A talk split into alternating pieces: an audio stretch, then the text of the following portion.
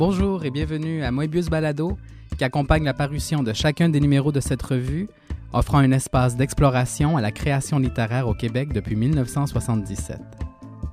Je m'appelle Nicolas Dawson, rédacteur en chef de Moebius, et je vous invite à entrer dans l'univers d'auteuristes qui ont pris les mots de Marguerite Duras comme un conseil, comme un ordre, comme une prescription brutale mais aussi remplie de tendresse. Ça prend de la force pour s'observer soi-même écrire ce que nous voyons. Et c'est exactement ce qu'ont fait les participantes et les participants à ce numéro. Au menu de ce nouvel épisode, les copilotes du numéro 171, Martine Fidel et Olivia Tapiero, discutent de la citation thème.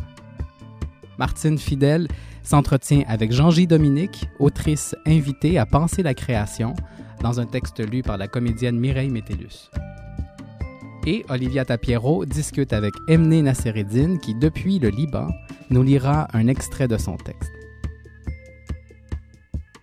Cette émission est une réalisation d'Anthony Julien avec une musique originale composée par Stephen Ramsey du groupe Young Galaxy.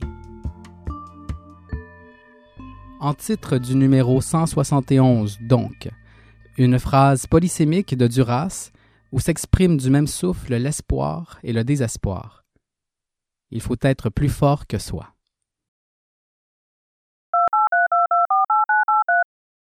Alors bonjour Martine, euh, c'est le premier numéro que tu diriges euh, en tant que membre du comité de rédaction de Moebius et c'est aussi le premier podcast de Moebius auquel tu participes. Tu es née à Port-au-Prince en Haïti, tu es romancière, journaliste, poète, comédienne j'ai eu le bonheur de te rencontrer dans une table ronde autour du collectif que tu as dirigé qui s'appelle Écorchée vivante et qui est paru au, chez Mémoire d'Encrier collectif où justement tu, tu, réunissais des voix qui avaient été forcées à devenir plus fortes qu'elles-mêmes aussi. Et donc juste te souhaiter encore la bienvenue sur le comité et te dire à quel point on est tous et toutes ravis de te compter parmi nous. Alors, bonjour Martine. Bonjour Olivia, bonjour. C'est vraiment une très belle aventure. Merci encore de cette belle invitation. Et maintenant que tu me rappelles euh, notre première rencontre, j'ai l'impression que ça fait une éternité. Oui, c'est ça, c'était dans le temps d'avant. Mais j'en garde un, très beau souvenir. Bon, Donc, je me rappelle quand on a commencé à discuter des citations, c'était un contexte qui était déjà difficile et qui est juste devenu encore plus difficile avec le temps. Et on avait parlé beaucoup d'écriture, de survie, et euh, on s'était arrêté donc sur cette citation de Marguerite Duras, extraite de Écrire, qui dit Il faut être plus fort que soi, en parlant d'écriture. Et c'est ça, je, voulais voir en fait ton côté des choses. Pourquoi est-ce que c'est cette citation-là qui t'a interpellée euh, quel est le rapport pour toi entre la force, l'écriture, la survie? Déjà, écrire de Marguerite Duras, c'est mon livre de chevet, à tel point que je ne le vois plus comme livre, mais comme, comme lieu. Trop souvent, j'y vais pour me perdre.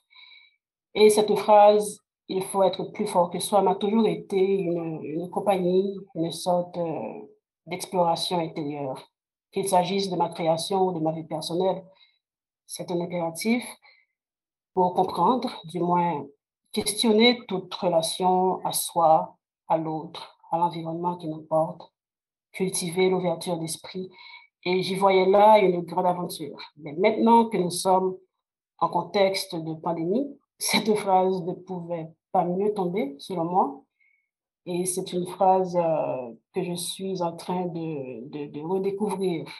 J'ai l'impression justement qu'elle est écrite en réponse à cette crise où tous nos liens sont, sont éprouvés, ébranlés. Nous avons aussi clairement conscience d'être confrontés à des forces supérieures en ce moment où toutes sortes de vertiges nous dominent. Je parlerai de solitude, d'incompréhension, d'incertitude, de puissance, de colère, de silence, d'ennui aussi. Donc, pour te dire que cette citation thème, au-delà de toute exploration pour moi, se révèle depuis quelque temps plus que jamais comme point de repère dans ce monde, dans cet espace qui se referme sur nous tel une cage, où il nous faut trouver, par contre, l'équilibre adéquat. Mm-hmm. Donc, euh, c'est ça. Et ces textes magnifiques rassemblés dans ce numéro, ces textes que nous avons reçus, montrent que nous sommes en effet des êtres de possibilité. Oui, tout à fait. Et euh, même les textes abordent cette force-là et ce dépassement-là, chacun à sa manière. J'aime beaucoup ce que tu dis, le livre de Marguerite Duras, qui est comme un lieu plus qu'un texte. Et pour moi, ça montre à quel point on n'a plus le luxe, en fait, de séparer l'écriture de la vie ou de la survie, que ce soit par rapport à soi-même, par rapport aux relations, par rapport au monde dans lequel on est. Donc, il y a comme quelque chose de, prophétique, comme souvent euh, chez Duras. Et pour moi, c'est une citation aussi qui, qui est confrontante parce que c'est une citation qui, qui, nous renvoie à quelque chose de profondément individuel alors qu'on est dans une crise collective. Et c'est comme si on a toujours cette injonction d'être plus fort que soi, alors que devenir plus fort que soi, c'est devenir plus que soi, c'est devenir comme une part du contexte, ou je ne sais pas comment l'exprimer, mais on dirait que ça, pour moi, ça remet en question même l'identité et l'individu. Et c'est vrai que dans beaucoup des textes qu'on a reçus, il y a des jeux de, comme de dédoublement ou de désagrégation de l'identité ou des temps, des différents temps dans l'histoire, des différents temps dans une vie. Et puis tout à l'heure, tu parlais de, de colère, de solitude, et j'ajouterais à ça aussi le deuil, parce que être plus fort que soi, c'est aussi faire le deuil de ce qu'on a été, de ce qu'on a pu être, sans compter bien sûr les, deuils collectifs immenses et accumulés auxquels on est confronté, euh, deuils qui sont abordés dans plusieurs textes, euh, beaucoup celui de Jean-J. Dominique, mais aussi toute la question de la survivance qu'on retrouve dans la, la lettre à une écrivaine vivante, malgré tout, pardon, de Chloé Savoie-Bernard.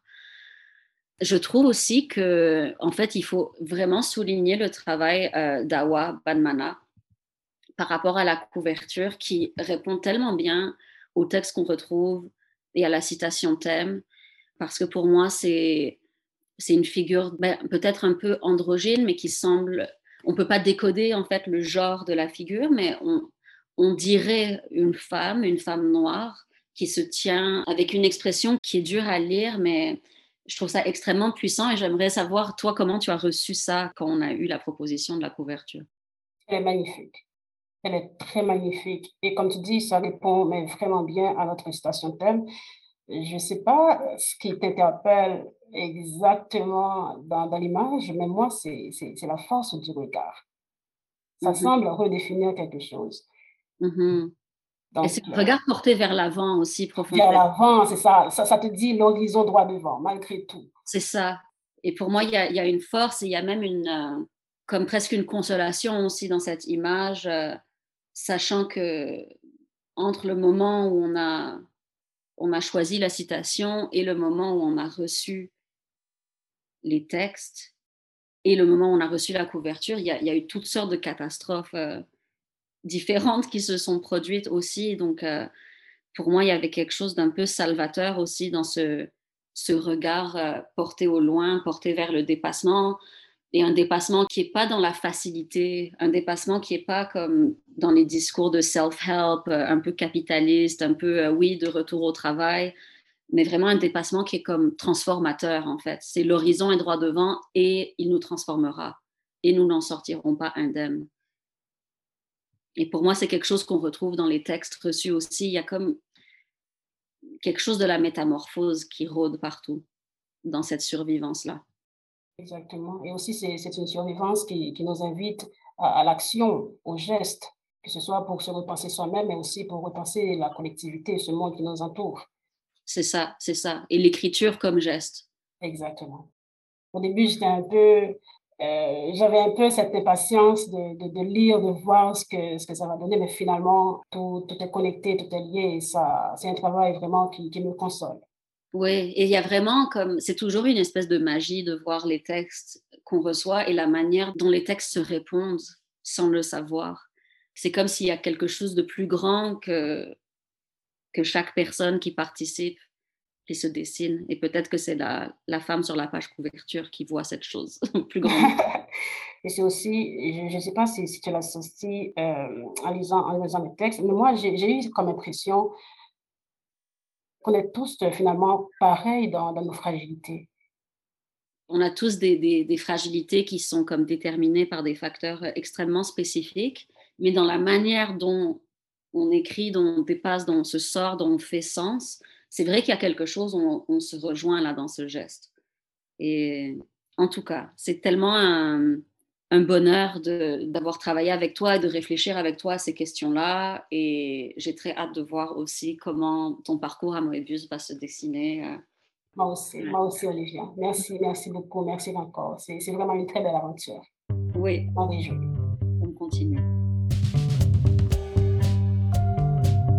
Mébius offre un laboratoire à la création littéraire audacieuse au-delà des genres depuis plus de 40 ans. Votre abonnement fait toute la différence pour sa communauté d'auteurs et d'autrices. Afin de recevoir les quatre numéros annuels chez vous, visitez la section Abonnement au www.revumebius.com.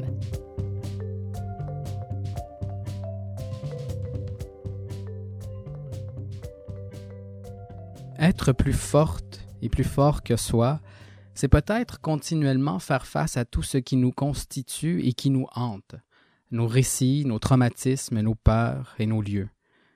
Jean-J. Dominique a pensé la création en faisant exactement ça, devant les morts à venir et les morts passées, devant le souvenir toujours déchirant d'un pays à feu et à sang. Courageusement, elle nous parle d'accompagnement dans l'écriture comme un accompagnement dans la mort.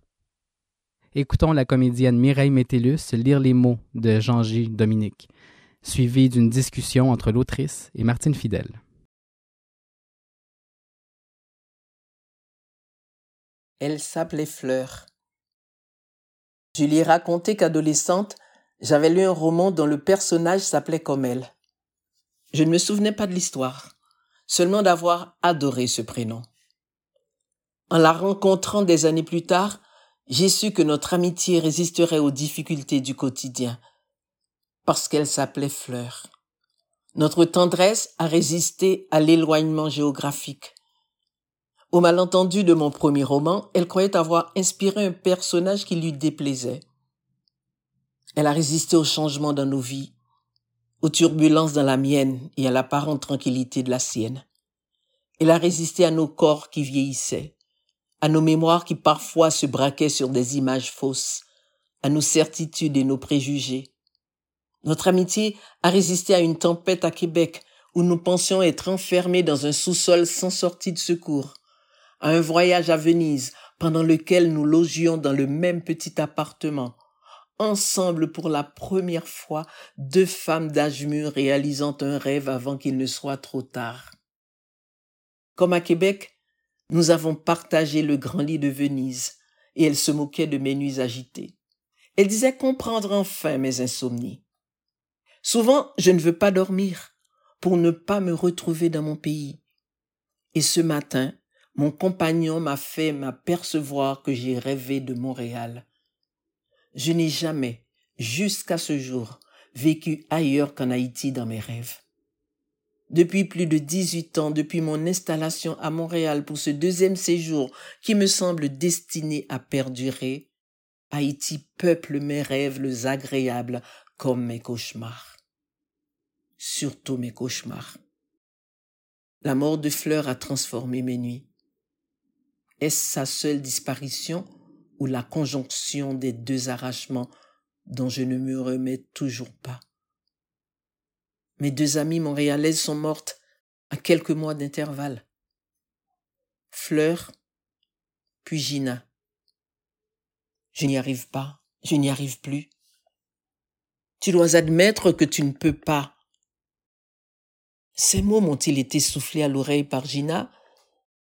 Quelle différence Depuis trois semaines et quatre jours, je me refuse à penser. Je me gave de séries télévisées américaines traduites en pestant chaque fois sur la médiocrité du doublage.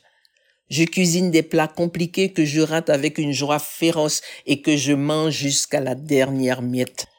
Je tourne en rond, je passe l'aspirateur, je fourbis les casseroles que ma distraction a brûlées. Je n'y arrive plus.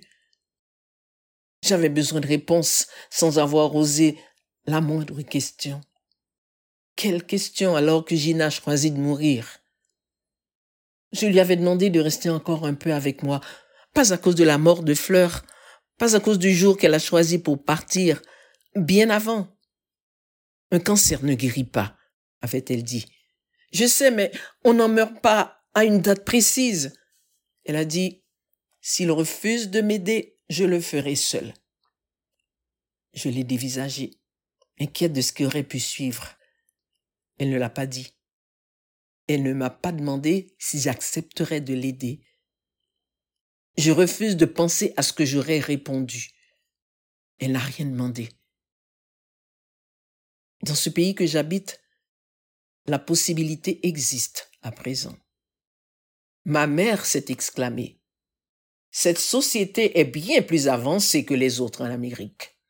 Le Canada, le Québec et l'aide médicale à mourir. Moi aussi. J'avais jugé cette loi juste, humaine, progressiste, jusqu'à ce que mon ami, fatigué de se voir dépérir, la sollicite. Je ne veux pas que tu meurs, reste encore avec moi. Elle croyait que j'étais dans le déni, que je refusais de voir qu'elle était très malade. Non. J'étais seulement égoïste. Quelques mois auparavant, Fleur, deux dans la même année. C'est trop. Je ne peux pas.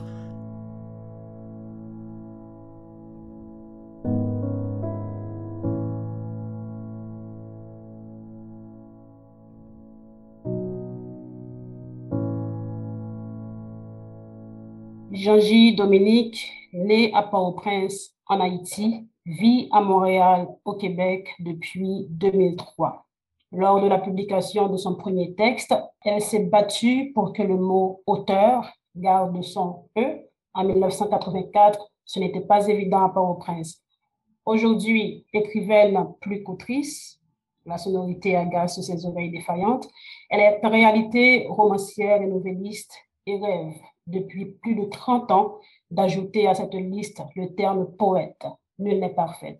Bonjour Georgie, vous nous faites honneur. Merci d'être avec nous pour penser la création. Bonjour Martine. Écrire à chacune des femmes que j'aime, tel est le titre de votre texte paru dans ce numéro. Un cri de colère, un cri d'amour qui se ressent comme un accompagnement au-delà de la mort. On parlera du contexte c'est une écriture euh, tout aussi contraignante, j'imagine. Euh, d'abord, Martine, je vais te demander de me tutoyer. J'ai l'impression d'être trop vieille quand on me dit vous. Alors, euh, ce texte a été effectivement difficile. Pas parce que écrire est difficile pour moi, mais parce que dans le contexte dans lequel on vit, dans le contexte personnel de ma perte, de mes pertes, euh, je n'arrivais pas à écrire. Et euh, c'est toujours comme ça, je n'écris pas lorsque j'ai mal. Ça m'amuse toujours les écrivains qui disent qu'ils doivent être malheureux pour euh, créer. Moi, c'est le contraire, je dois être sereine. Donc, ça a été dur et en même temps, ça a été libérateur parce que je crois que si je n'avais pas écrit ce texte, j'aurais traîné encore longtemps l'incapacité de revenir à l'écriture. J'espère que ça répond à ta question. Bien sûr, bien sûr. Et encore une fois, je te dis, et là je te tutoie, je te dis euh, ben, merci beaucoup de cette, euh, de cette belle générosité. Euh, il faut dire aussi que, c'est un texte qui prend la forme d'un dialogue entre Haïti et Montréal. Je vous cite, Haïti est tellement soudé en moi que dans des circonstances sans aucun rapport avec mon histoire, le pays surgit. Je pense tout de suite à la notion de frontière, Georgie. Quelle place occupe-t-elle dans, ta pratique d'écriture? Euh, La notion de frontière, euh, pour moi, est liée évidemment à, la réalité géographique, mais aussi aux frontières à dépasser, dépasser euh, dans tous les sens. Mais Haïti et les autres frontières du monde, c'est toute l'histoire de ce que j'écris, de ce que je vis. Je n'arrive pas à me projeter ailleurs qu'en Haïti. Tous mes textes tournent autour d'Haïti, évidemment, autour de la mémoire de ce pays puisque je n'y vis plus. Et même quand je vivais en Haïti, c'était la mémoire des, lieux passés, des, événements passés. Mémoire euh, et évidemment, évidemment, tu imagines bien mémoire de ces années de dictature que j'ai connues. Donc, euh, Haïti, je n'arrive pas à, m'en sortir. J'aimerais écrire une histoire. J'ai beaucoup d'admiration pour les écrivains et les écrivaines haïtiens et haïtiennes qui écrivent sur autre chose qu'Haïti, quoique je n'en connaisse pas une tonne. Mais moi, je n'y arrive pas. Le pays, le pays m'habite continuellement. Et, euh, et voilà. Merci, J'ai parlé d'Haïti, ça, ça prend beaucoup de courage et je préfère qu'on s'arrête ici. Merci, merci beaucoup, un vrai plaisir. Bonne journée.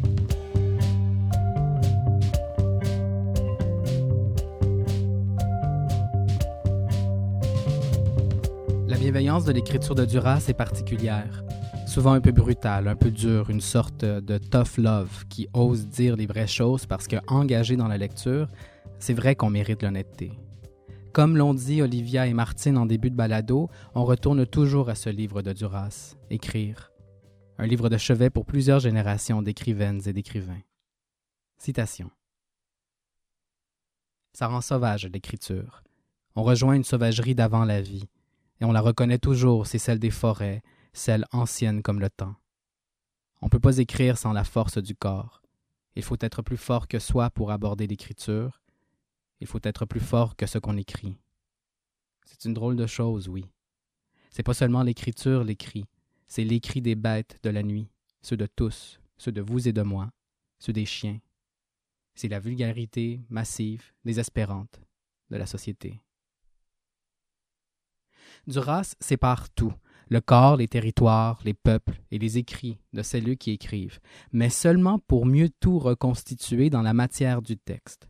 C'est ce qu'ont fait les autoristes de ce numéro, trouver la force en soi pour être plus fort et plus forte que soi, et expérimenter une matière du texte qui rassemble ce qu'on sépare. Au risque d'une bienveillance brutale, dure, une compassion et une vulnérabilité honnête, peut-être réparatrice. C'est une drôle de chose, oui. C'est avec compassion qu'Emné Nasseridine nous a livré un long poème où le territoire et le corps s'expulsent d'eux-mêmes et se livrent à l'honnêteté. Lecture de Maître ou perdrix d'Emné Nasseridine, suivie d'un entretien avec Olivia Tapiero. Parfois je ne reconnaissais plus tes épaules. L'acceptable se définissait à mesure que tu te tamponnais à ma dernière pensée. N'as-tu pas honte? N'as-tu pas honte? J'avais honte certainement. Alors je m'effaçais mouette. Je m'effaçais survie, je brassais le silence et le jour récidivait. Parfois, je ne reconnaissais plus tes épaules. L'acceptable se définissait à mesure que tu régissais les abords de ma féminité et le souvenir de ma mère, qui aurait eu si honte, qui aurait eu si honte. Alors un soir tu as répudié. Les rues de Montréal n'étaient plus étranges, mes terreurs, mon corps y naviguait détresse. Le matin, je suis revenu. Je n'étais pas allé bien loin. Mes lèvres cousues au fil d'acier, la tête rasée, le souffle court, je voulais que tu m'observes tisser les mythes entre eux. À tes yeux, je ressemblais désormais à la mort. J'écrivais et tu punissais. Non-sens, logoré de campagne. En réalité, j'accompagnais sagement les mots. J'écrivais en pissant, j'écrivais sur chaque lit où j'accostais. J'accouchais du verbe, j'ai accouché de toi, et toujours le doute m'a accompagné. Sans doute est-ce cela qui t'a fait chanceler. Entre nous, le vide ralentissait nos étreintes. Au-dessus de mon épaule, tu surveillais le mot, pensant censurer le geste, mais le geste est ventre, le geste m'éterre. Cet homme ferait bien l'affaire, m'étais-je dit il y a longtemps. Il y a longtemps. Je ne me souvenais plus de rien. Au bord du ciel, un esprit récitait une comptine, avouant le tort qui t'a été fait, le tort qui m'a fait plier.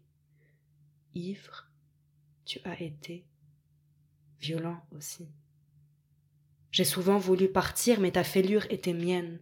Nous n'étions pas d'ici, et toujours dans un accablement, je te revenais avec mon nom de fidèle, pratiquant la miséricorde. Amen, Amen, et croire en Dieu et à tous les pardons. Enfant d'un autre continent, jouisseur de poésie, j'ai voulu croire qu'il y avait encore quelque chose à faire. Je patiente. Je suis poli de toutes mes forces. Venir du sud ne suffisait plus pour être allié. J'ai fini par cerner ta matière dans un bain de regrets. C'était le procès verbal d'une inépuisable médiocrité. Dans cette démesure, un soupir soufflait des mots sévères. Je cultivais le mot, tu punissais, jamais ne disparaissait. Tu surveillais le geste, ma terre, les gouffres d'un monde qui te rejetait. Je connais l'homme, la montagne, le vent. Le matin, j'écris pour que la lueur du jour ne m'engloutisse pas. Dis-moi, triste perdrix, que sais-tu de l'identité? Sois maître, sois généreux, ton nom y est caché. Je savais qu'un long voyage m'attendait. J'étais né sans ombre, sans empathie. Sur le flanc d'une colline seule, je voulais la vie à tout prix. Nu de prière, sous un soleil en cavale, mon adresse prenait des formes incertaines.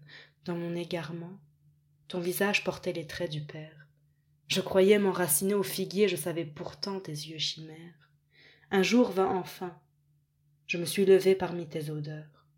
Au dernier regard posé sur toi, mon être entier a convulsé en t'observant être plus fort que moi.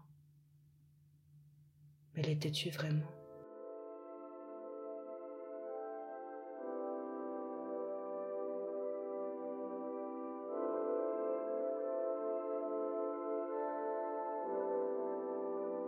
Emne Nassereddin aime la mer, le vent, les libertés. Son premier recueil de poésie, La danse du figuier, vient de paraître aux éditions Mémoire d'Encrier. Elle est coordonnatrice à l'espace de la diversité. Bonjour Emne. Bonjour Olivia. Ça va bien? Oui, et toi? Oui, ça va bien. Euh, quelle heure est-il chez toi là? Tu, tu, es au Liban en ce moment? Oui, euh, là, il est 18h06. D'accord, d'accord.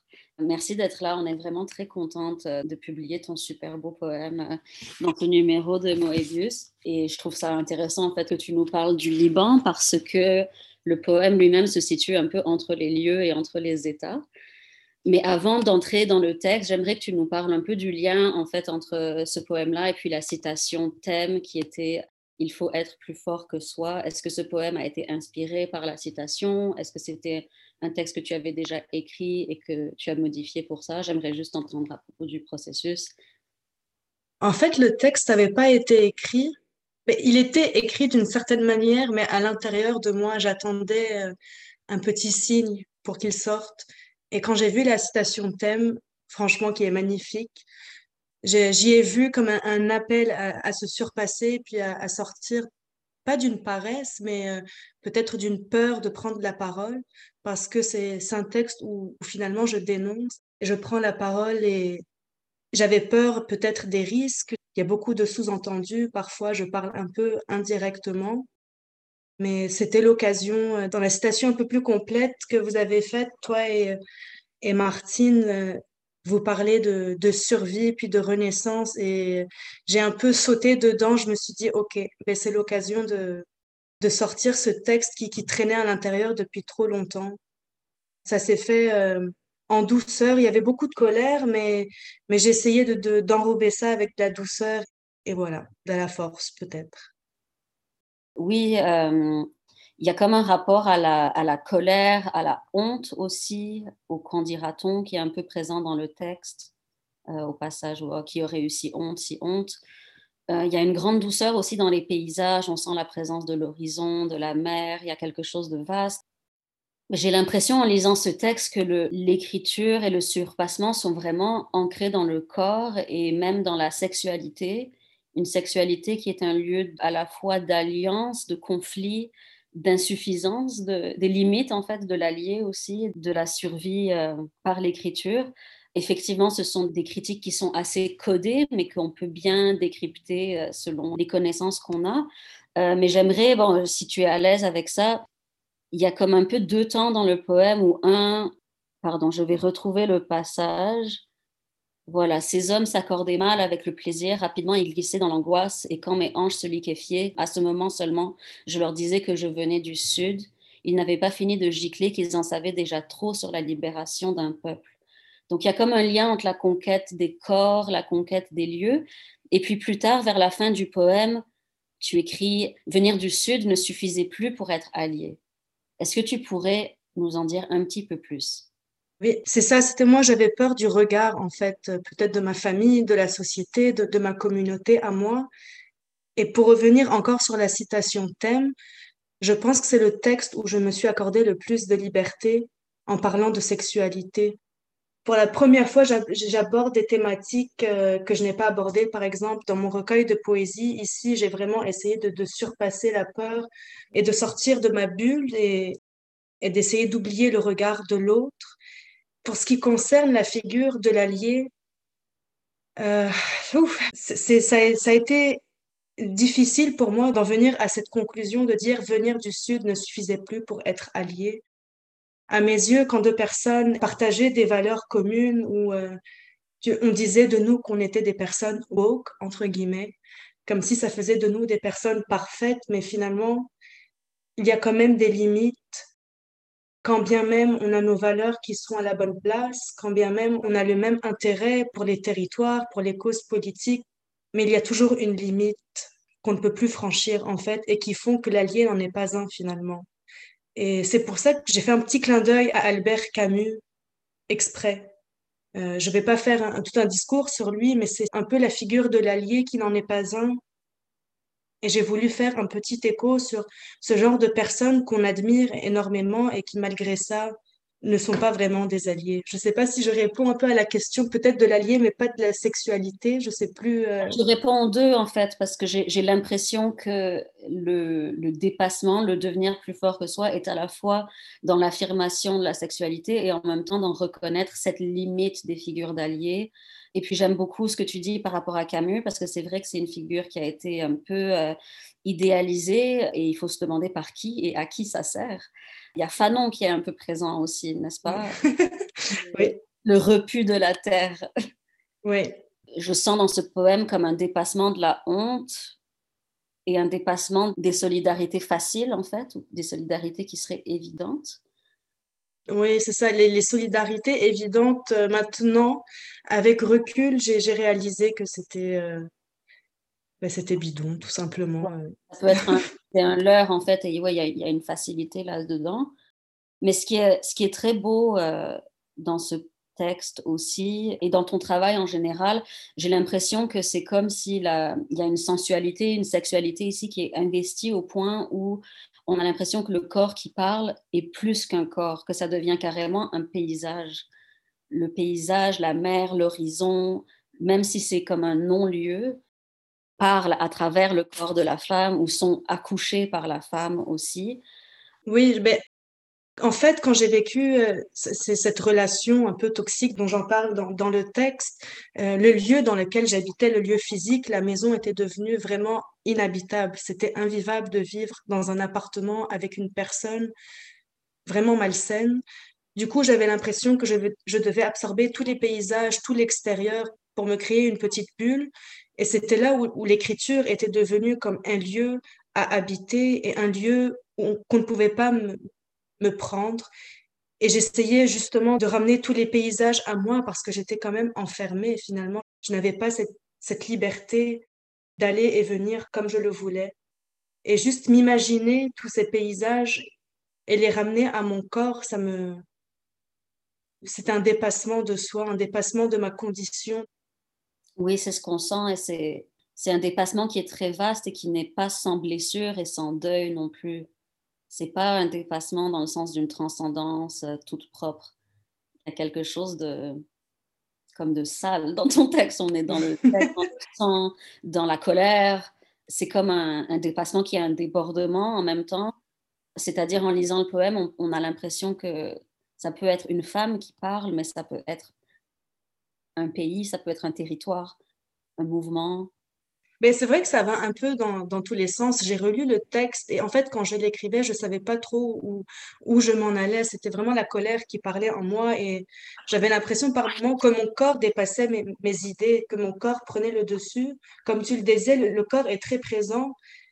Et je, mais je trouve ça drôle que tu dises que tu sais pas si c'est un, un homme ou une femme ou qu'importe qui écrit ou un pays ou un territoire. L'idée que ce soit un territoire, justement, ça me, ça me plaît beaucoup. Le, le corps territoire, c'est une notion sur laquelle je travaille sur un nouveau texte maintenant. Maintenant que tu me le dis, je vois dans Maître ou Perdri la notion de corps territoire. Ouais, tout, tout à fait. Et, d'un territoire aussi qui, mais qui rejette les alliés faciles aussi. Qui, un territoire qui dit ce n'est pas parce que tu viens de moi qu'on est du même côté ou qu'on est. Euh, qu'on exprime la même chose ou qu'on se bat pour la même chose ou de la même façon. Donc, euh, mais on a très hâte de, lire euh, tes prochains textes, Emne. Et pour finir, j'aimerais juste peut-être que tu nous parles un petit peu du titre. Pourquoi Maître ou Perdri C'est des figures qui reviennent deux fois dans, le, dans ton poème, des figures qui sont liées bon, à, la, à la chasse, à l'idée de proie. Mais j'aimerais que tu nous dises un petit peu euh, pourquoi cette image? Est-ce que c'est quelque chose qui t'est venu comme ça? Est-ce que c'est lié J'aime bien, j'aime bien glisser dans mes textes parfois des petits secrets qui sont compréhensibles juste par moi-même. Donc, Maître ou Perdri, c'est une référence.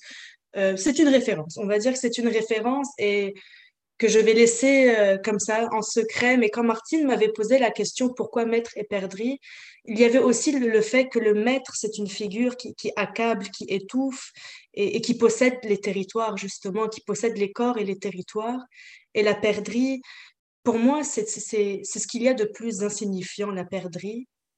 Et en même temps, c'est j'étais partie un peu chercher ce que représentait la perdrix dans plusieurs cultures et très souvent on disait de la perdrix qu'elle était tentatrice, qu'elle était liée au diable. Fait que là encore, c'était peut-être montrer cette domination sur, sur, la personne. Mais là, je pense que la raison majeure euh, reste euh, secrète. Oui, mais ça, c'est quelque chose que je respecte beaucoup aussi, l'espèce de...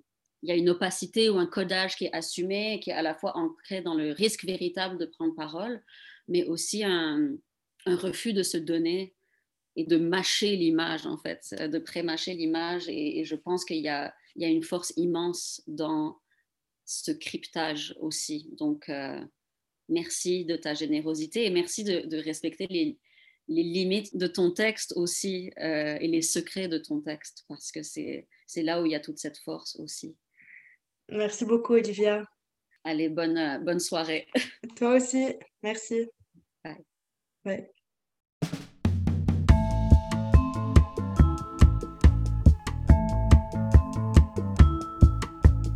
Pour connaître les appels de texte ouverts et soumettre le vôtre, consultez le www.revuemebius.com et suivez la revue sur Facebook et sur Instagram. Cette balado-diffusion est rendue possible grâce au projet Littérature québécoise mobile, financé par le Conseil de recherche en sciences humaines du Canada.